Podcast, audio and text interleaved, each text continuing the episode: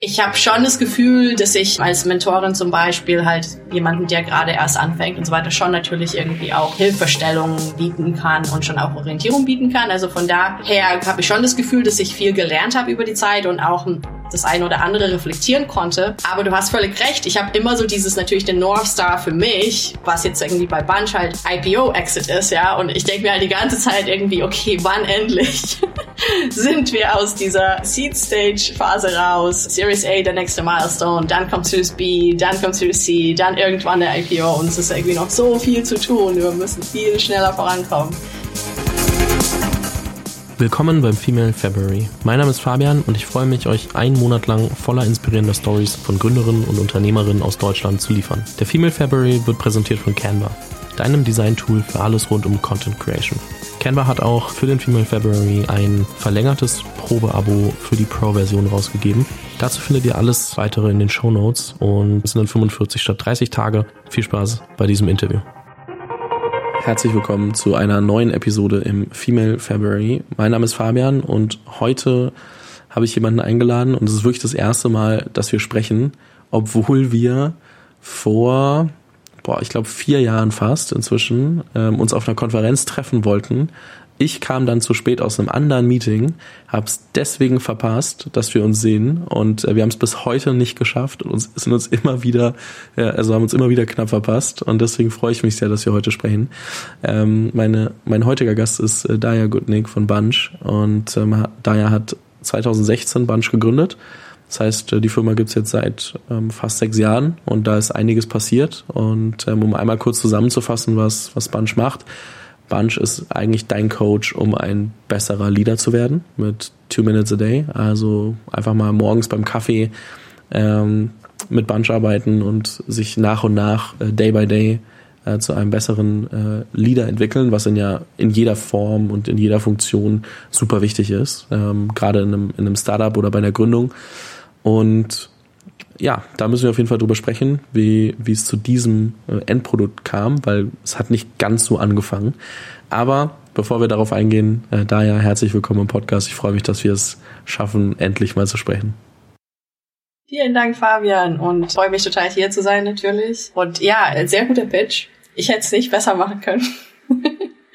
Vielen Dank für die Zusammenfassung. Aber äh, total, ja, super, freut mich sehr hier zu sein und gebe auch super, super gerne mehr Insights natürlich in die Ins und Outs von unserer Startup Journey und Story, die doch, wie du schon gesagt hast, ein paar Wendungen genommen hat über die Zeit. Lass uns mal mit einer anderen Frage beginnen. Und zwar, wann hat dich das erste Mal diese Faszination gepackt, was zu gründen? Also wann gab es diesen Moment, dass du gesagt hast, okay, ich muss oder ich will das irgendwann machen? Oder ja, also wann, wann war das? Also ich bin mit einer Unternehmermutter aufgewachsen in so einem Kleinbetrieb.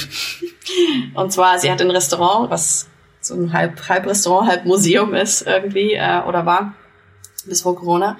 Und jeder, der irgendwie in der Gastronomie aufwächst, kann wahrscheinlich sozusagen sich dessen annähern. Aber ich wollte eigentlich nie gründen. That's my point. Weil das einfach, wenn du halt in einem kleinen Familienbetrieb aufwächst, siehst du wirklich sozusagen the dark side of entrepreneurship. Da gibt's halt keine ähm, fancy Investoren-Meetings und so. Es ist einfach harte Arbeit, irgendwie day in, day out. Oftmals jahrelang, oftmals sieben Tage die Woche, oftmals irgendwie 18 Stunden am Tag. Und ähm, ich habe das auf jeden Fall so gesehen bei meiner Mutter. Und meine ähm, Schlussfolgerung zuerst war, ganz weit wegbleiben vom Unternehmertum. Das ist sozusagen Harakiri ähm, kann man sich nicht antun. Wenn man das macht, dann hat man kein anderes Leben und niemanden sonst in seinem Leben und so weiter und so fort. Das heißt, ich hatte eigentlich vor, einen großen Bogen um Unternehmertum zu machen. Und ähm, das hat dann nicht ganz so geklappt. Und zwar war ich in einem ähm, PhD-Programm ähm, 2009 bis 2012, 2013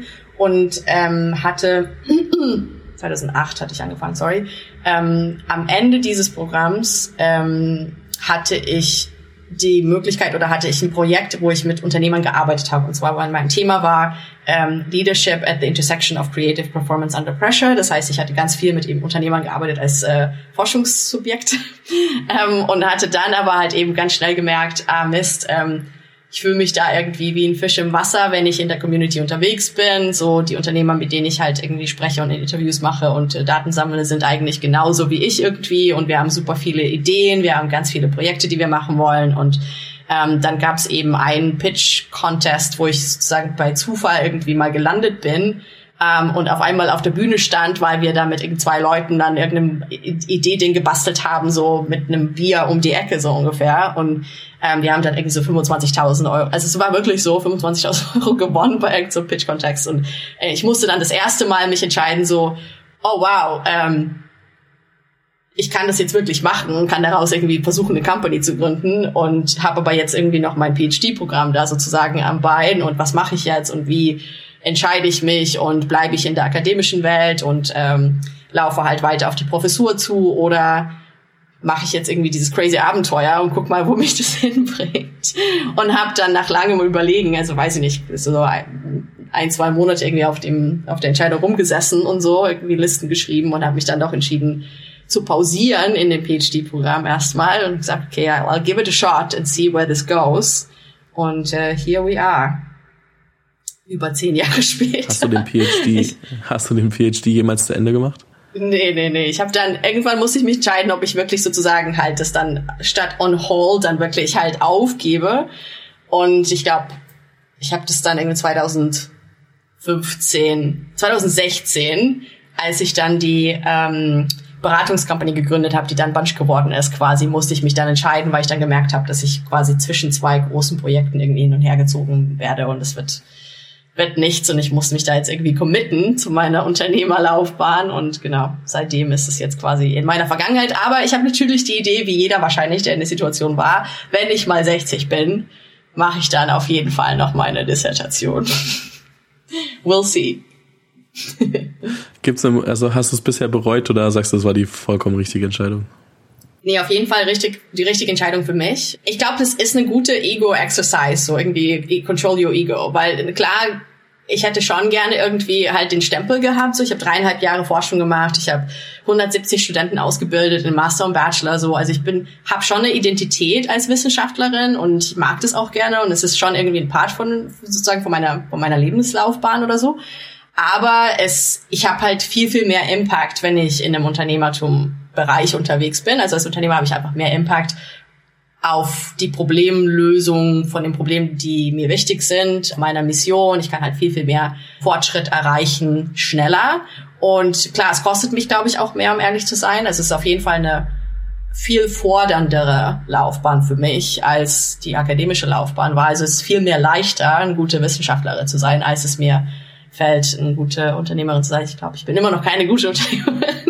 ähm, aber es, es ist halt eine, also ich lerne, glaube ich, viel, viel mehr und ich mache auch mehr einen, einen größeren Unterschied in der Welt, glaube ich. Von daher ist auf jeden Fall die richtige Entscheidung gewesen, aber it's the, the least comfortable of the pathways für mich.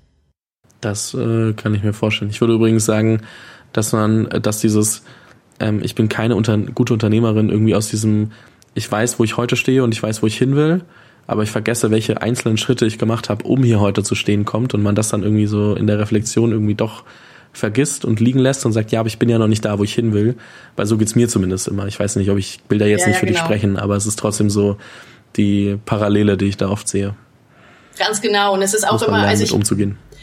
Ich weiß schon, ich meine, ich bin halt in meiner persönlichen Laufbahn ein bisschen weiter vielleicht sozusagen irgendwie, weil ich halt auch die vier Jahre PhD gemacht habe. Davor war ich Beraterin. Also ich bin jetzt auch keine sozusagen irgendwie äh, Anfang 20er Unternehmerin oder so. Von daher, ich habe schon das Gefühl, dass ich ähm, als Mentorin zum Beispiel halt jemanden, der gerade erst anfängt und so weiter, schon natürlich irgendwie auch Hilfestellungen bieten kann und schon auch Orientierung bieten kann. Also von daher habe ich schon das Gefühl, dass ich viel gelernt habe über die Zeit und auch das eine oder andere reflektieren konnte. Aber du hast völlig recht. Ich habe immer so dieses natürlich den North Star für mich, was jetzt irgendwie bei Bunch halt IPO-Exit ist, ja. Und ich denke mir halt die ganze Zeit irgendwie, okay, wann endlich sind wir aus dieser Seed-Stage-Phase raus? Series A, der nächste Milestone, dann kommt Series B, dann kommt Series C, dann irgendwann der IPO und es ist irgendwie noch so viel zu tun. Wir müssen viel schneller vorankommen. Genau. Und das, also dieses Gefühl ist auf jeden Fall, glaube ich, was halt so dieses, ähm, den, den Eindruck treibt, so, ich bin erst eine gute Unternehmerin, wenn ich den großen Exit irgendwie hinter mir habe und ich will ja auch noch mehr machen danach. Von daher, like I'm running out of time, I need to like speed up. Ähm, das ist auf jeden Fall so ein bisschen der Hintergedanke.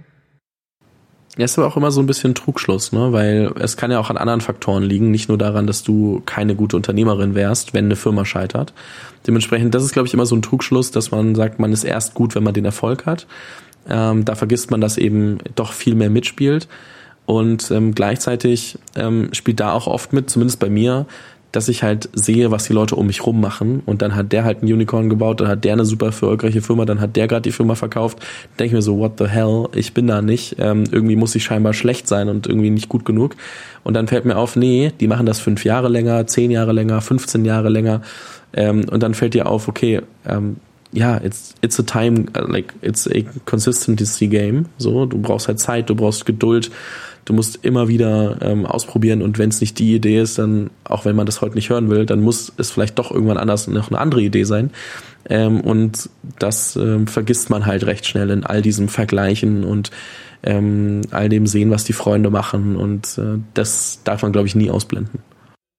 Das stimmt. Bei uns ist auch irgendwie echt hilfreich, dass wir auf unserer, auf der Bunch Journey sozusagen halt schon auch ähm, so die Early Angels zum Beispiel immer noch an Bord haben. Wir hatten ja gerade eine Finanzierungsrunde, so eine kleine, und ähm, da haben beide Angels, die zwei ersten Angels, die jemals investiert haben in die Company, ähm, jetzt auch nochmal nachgezogen. Und das war ein, ein spannender Moment, glaube ich, weil du dann natürlich dich selbst und auch wir haben natürlich auch die beiden Angels gefragt, so warum investierst du nochmal irgendwie was sozusagen what's your what's your thinking about Bunch und die äh, Perspektive und genau was was reizt sich daran ähm, what are reasons to believe und es war auch echt gut zu hören ähm, dass du natürlich wenn wenn du in dem Sitz also sozusagen in ähm, im Auto, im Rennauto sitzt und da irgendwie um die Strecke fährst, dann hast du halt irgendwie so ganz viele Sachen, die an dir vorbeifliegen. Du musst die ganze Zeit super schnell reagieren, hast Tunnelvision. Und jemand, der halt sozusagen neben dir steht und dich beobachtet seit Jahren und sieht auch, welche Entscheidungen getroffen werden, wie irgendwie im Reporting kommen ja dann auch immer Sachen irgendwie hoch. So, das haben wir jetzt gelernt,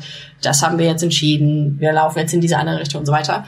Ähm, und da nochmal auch diesen, diese Perspektive von außen zu haben und wirklich auch kommuniziert zu bekommen, ihr seid irgendwie das persistent, also ihr seid als Team das resilienteste Team, das ich jemals irgendwie getroffen und investiert habe. Ähm, einer unserer Angels hat irgendwie gesagt, ihr macht es wirklich schwer für mich zu investieren, weil ich jetzt die ganze Zeit so nach der Obsession gucke, die ihr halt auch als Gründer mitbringt und auch sozusagen diese Sturheit und Versessenheit irgendwie den Impact zu erzeugen, den ihr braucht, trotz allen, allen Widerständen. Und das ist halt schon irgendwie auch was Besonderes und was euch auch irgendwie auszeichnet und warum ich auch glaube, warum ihr erfolgreich sein werdet, weil ihr einfach schnell lernt und extreme Persistenz einfach aufweist über die Zeit. Und das war wie für mich ein guter, ähm, ein gutes Zeichen und ein Symbol dessen, dass es auf jeden Fall und sozusagen den Fortschritt auch sehend, auch von hier aus eigentlich nur noch weiterhin sich sozusagen nach oben und gut positiv entwickeln kann. Und dieses Feedback auch zu hören, glaube ich, was man halt, glaube ich, als Unternehmer auch nicht so oft kriegt, weil man wirklich so in seinem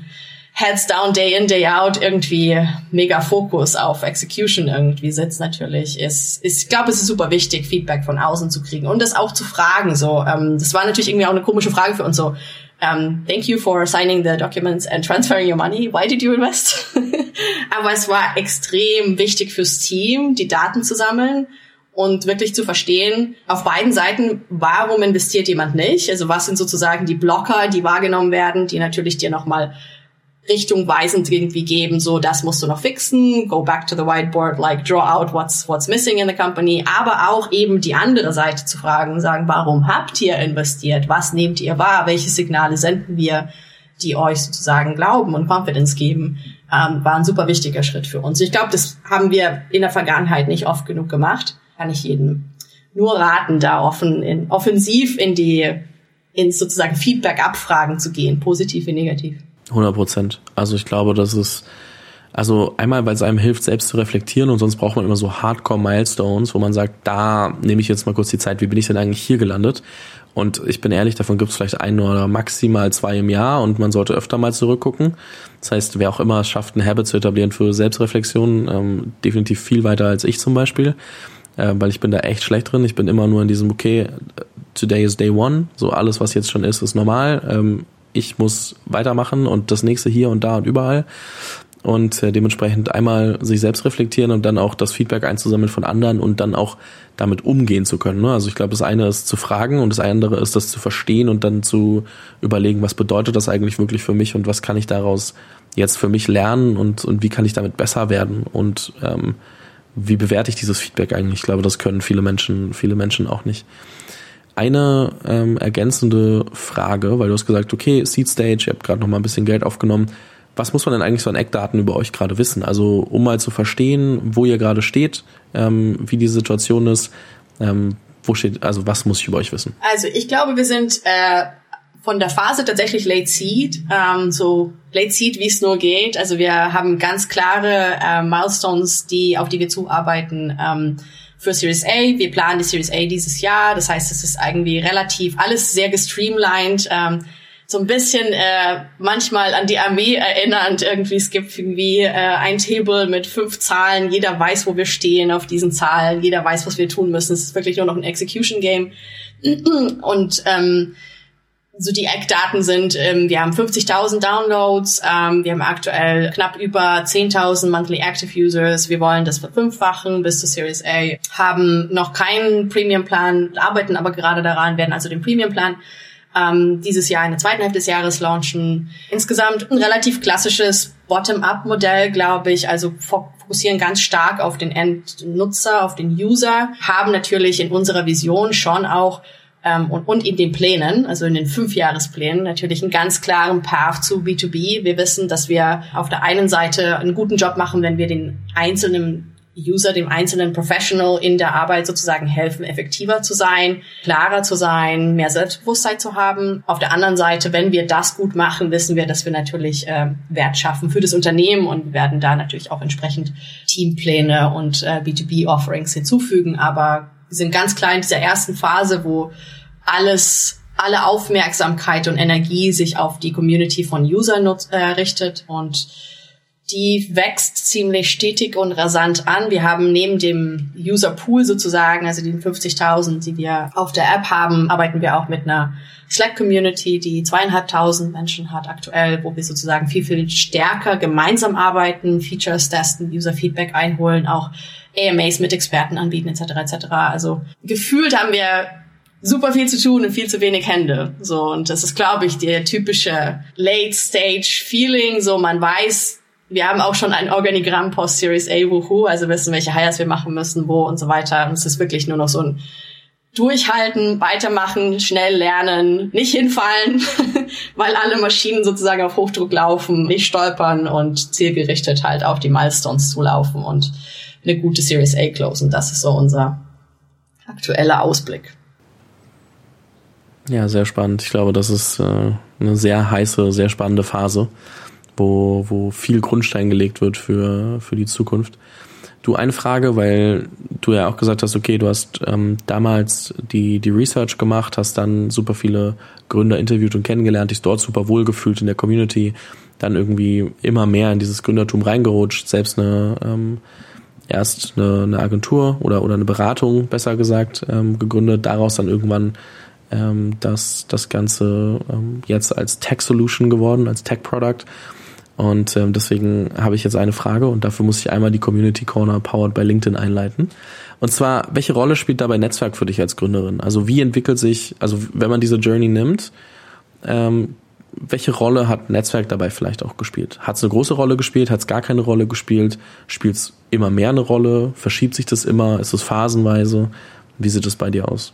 Ich glaube, das Netzwerk spielt schon eine große Rolle, aber ich muss zugeben, das war, wenn du mich jetzt fragst, wie bin ich zu dem Punkt gekommen, an dem ich jetzt stehe, dann würde ich sagen, es ist irgendwie, ich glaube, 50% Network und 50% Persistence Team und so eher sozusagen dein Kernteam und deine Kernrelationships, in die ich übrigens deine sozusagen engsten Freunde, Partner und Familie irgendwie auch einschließe. Also ich glaube, es ist halt, meine Erfahrung ist schon, dass es it takes a village.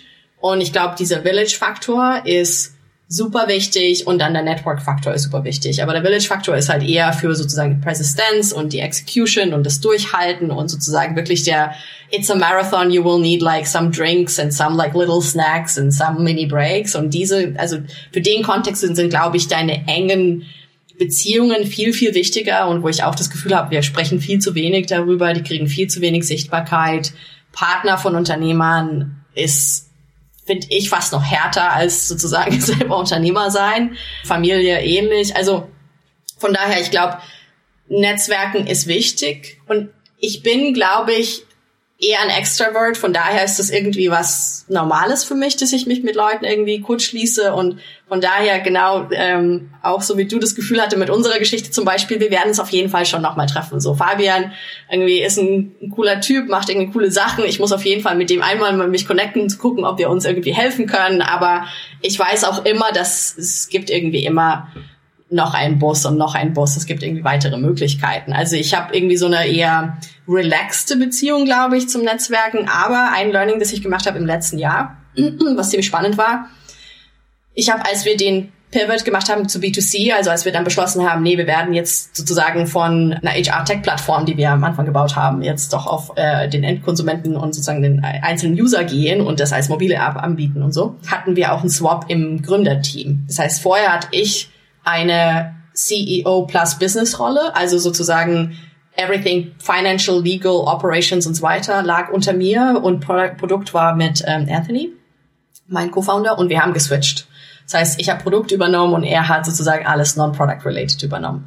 Und in der Zeit, also es war eine fordernde Zeit für mich, weil es eine neue Rolle war und das ist jetzt irgendwie, also Produkt ist schon komplex, so man muss schon irgendwie einiges lernen und da irgendwie auch auf das Speed kommen plus Covid äh, in 2020 und 2021 habe ich schon gemerkt, dass ich viel weniger ins Netzwerken investiert habe, weil ich einfach super Headstart mit dem Team, Frameworks, das, KPIs, Jira-Tickets. Also ich bin halt so in diesem Produkt äh, Wust irgendwie versunken dann auf einmal und habe dann gemerkt, wow, ich habe irgendwie viel, viel weniger gemacht, was sozusagen Beziehungen angeht nach außen. Und Anthony hat das schon gemacht und was auch super gut war für die Company.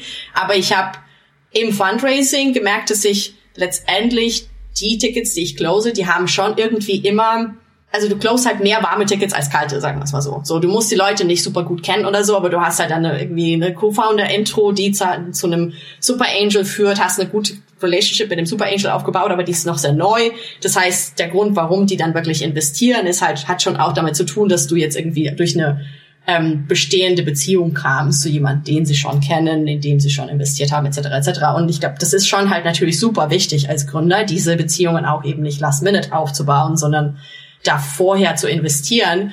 Und jetzt 2022 ist ein spannendes Jahr für mich, weil ich halt zwischen Berlin und New York auch wieder hin und her fliege, was ich gemacht habe auch schon in 2019. Das heißt, ich muss ich habe in Berlin ein gutes Netzwerk, glaube ich, muss jetzt aber in New York halt ein sehr gutes Netzwerk aufbauen und zwar ziemlich, ziemlich schnell. Das heißt, ich bin jetzt gerade wieder ähm, gut gefordert auf der Netzwerkfront und go back to the roots, you know. Ich werde jetzt irgendwie zwei Monate in New York sein, war jetzt auf Eventbrite, war auf Meetup, war auf die Stars, LinkedIn, wen muss ich treffen und ähm, it's uh, same, same old. Ähm, musst halt Zeit investieren, du musst irgendwie super viel Hustle machen, Outreach, ähm, die richtigen Leute finden, mit denen irgendwie die richtigen Sachen machen und dann ergeben sich natürlich schon Opportunities. Also ich glaube, es ist ein sehr wichtiger Part of the Job, aber ich glaube nicht, dass das halt, ich glaube nicht daran, was halt einige manchmal irgendwie so präsentieren als sozusagen, ah ja, der hat ein gutes Netzwerk und deswegen hat er das jetzt alles geclosed und es ist halt nur die Hälfte der Miete, würde ich sagen. Die andere Hälfte ist gute Execution, gute Unterlagen, gutes Denken, klares Denken und klares Kommunizieren und Zusammenarbeit im Team. Das ist halt mindestens genauso wichtig, wenn nicht wichtiger. Ja, 100 Prozent. Also ich glaube, es, wie du sagst, es hilft in vielen Situationen, die richtigen Leute zu kennen oder zu wissen, wen man fragen muss, der die Leute richtig gut kennt. Aber es ist jetzt, also es ist auf jeden Fall nicht 100 Prozent der, der Aufgabe, weil also man kann so Kausalität zusammenhängen, wenn du die Leute richtig gut kennst, gerade im Startup-Umfeld, dann wirst du auch meistens gut genug exekuten, dass du da, dass da immer wieder was Spannendes aufkommt, weil, ne, also sind alle schon irgendwie sehr getrieben. Da wirst du jetzt, wenn du nur auf der Couch liegst, wahrscheinlich nicht mit allen ähm, Spaß haben. Aber äh, ja, gleichzeitig, na klar, wenn du nicht an eigenen Sachen arbeitest, nicht den eigenen Drive mitbringst, dann ist es natürlich eine Sache, die, die auch, ich sag mal, liegen bleibt und, und dann wirst du kein, ähm, also dann wird das Netzwerk dich trotzdem, also die, die beurteilen ja trotzdem auch zum Teil. Ne? Also du musst schon liefern und um dann eben auf einer Ebene auch auftreten zu können. Und ähm, dementsprechend dieses dieses äh, 50-50 finde ich eigentlich gar nicht gar nicht so schlecht von der Aufteilung her. Also was mir auch geholfen hat als actionable Takeaway vielleicht oder so.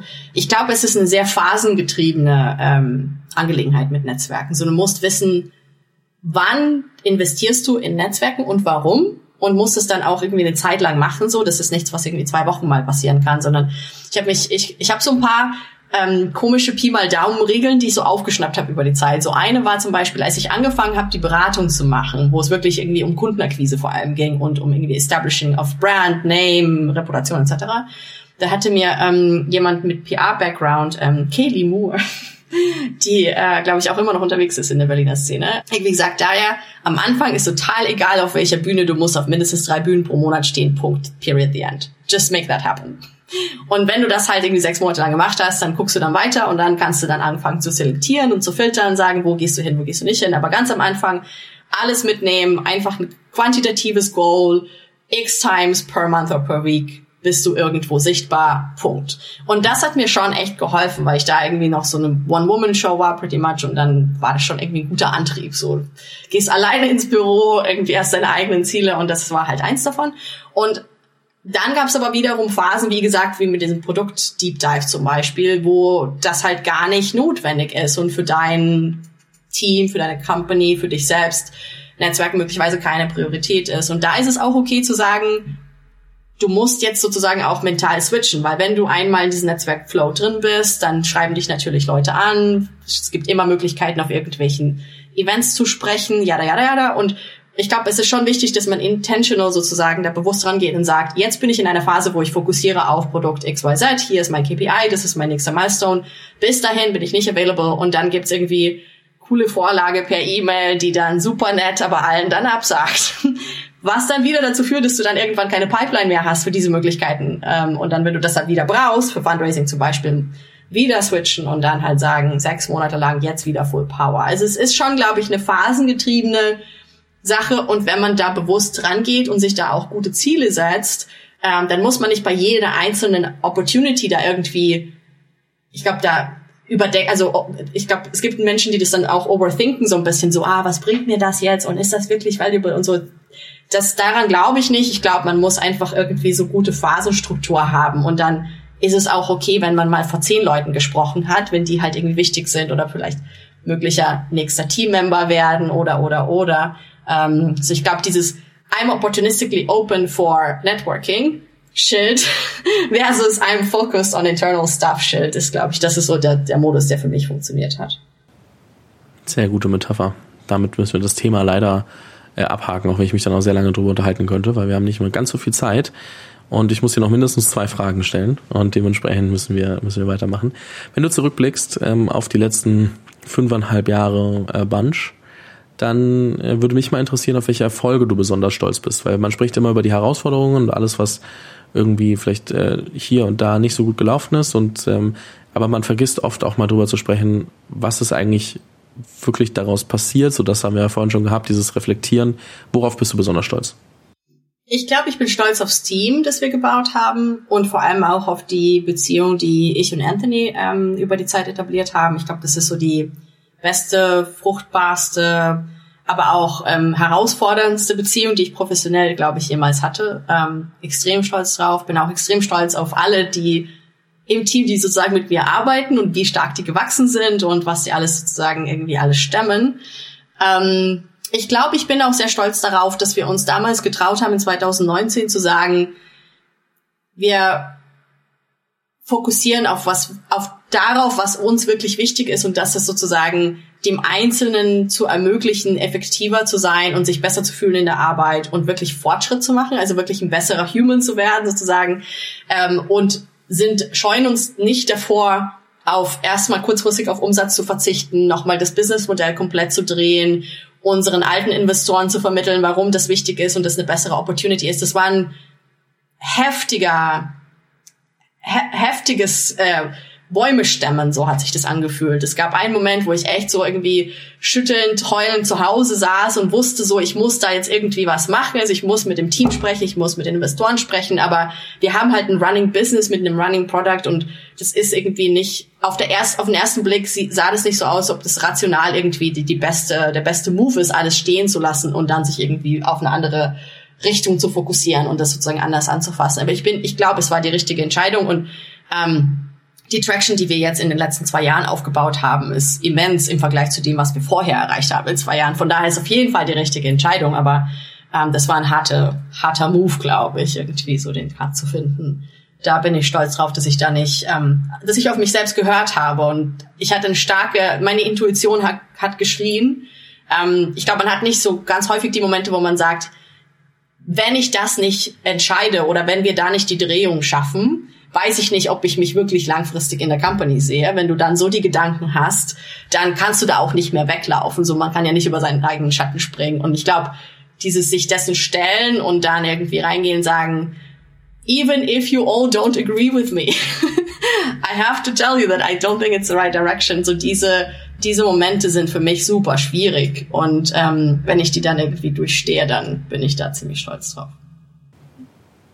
Darfst du, glaube ich, auch sein und musst du auch sein. Eine abschließende Frage noch, und zwar, wenn ich jetzt zu dir komme und sage, hey, Daya, ich will eine Firma gründen, was kannst du mir mit auf den Weg geben? Ähm, was fällt dir ein, wenn jetzt jemand kommt und sagt, ich will eine Firma gründen? Ähm, tell me something that I need to learn. Ähm, ich glaube, ich würde immer zurückfragen, warum willst du eine Firma gründen und was ist sozusagen die Motivation? Ich würde nicht eine Firma gründen, einfach um die Firma zu gründen, sondern ich würde, mein erste und wichtigste Takeaway von der Journey ist, du musst dich dem Problem verschreiben. Das heißt, ich würde nie jemandem empfehlen, eine Firma zu gründen, weil du eine gute Opportunity siehst, aber eigentlich interessiert dich das Problem auch nicht wirklich und du hast keinen emotionalen Bezug. Ich glaube, emotionaler Bezug zum Problem ist super, super, super wichtig und ist sozusagen, das ist die Wurzel, die dich irgendwie im Sitz hält, wenn alles total crazy ist und du in der Achterbahn irgendwie steckst, ähm, brauchst du diese Connection, so why am I doing this? Und ich glaube, da muss es auf einer persönlichen Ebene schon irgendwie eine ganz klare Überzeugung geben. Das heißt, ich, wär, ich würde da drauf gucken und alles andere lernt man, glaube ich, ähm, um ehrlich zu sein. Das lasse ich so stehen. Daher, es hat mir sehr viel Spaß gemacht. Vielen Dank für all die Insights, ähm, deine Story und ähm, viel Erfolg weiterhin. Ich glaube, dass wir uns bestimmt nochmal in dem Podcast hören werden und äh, nicht erst in vier Jahren. Und dementsprechend äh, freue ich mich da schon drauf. Ähm, vielen lieben Dank und ähm, bis bald. Vielen herzlichen Dank.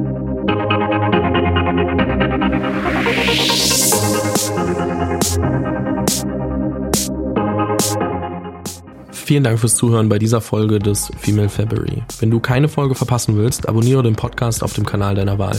Falls du selbst eine Story zu erzählen hast, poste diese gerne auf Instagram oder LinkedIn mit dem Hashtag Female February. Diese Episode des Female February wurde präsentiert von Canva, deinem Design-Tool für alles rund um Content Creation. Canva hat auch für den Female February ein Angebot aufgesetzt und zwar die Möglichkeit, Canva Pro für 45 Tage zu testen. Das Angebot gibt es so online nicht. Es sind immer maximal 30 Tage und dementsprechend äh, freue ich mich sehr über das Angebot von Canva. Das Ganze findet ihr unter canva.me slash female February, alles zusammen und klein dann. Findet ihr aber auch nochmal in den Show Notes und dort könnt ihr einfach auf den Link klicken und euch dann das Probeabo für Canva Pro holen.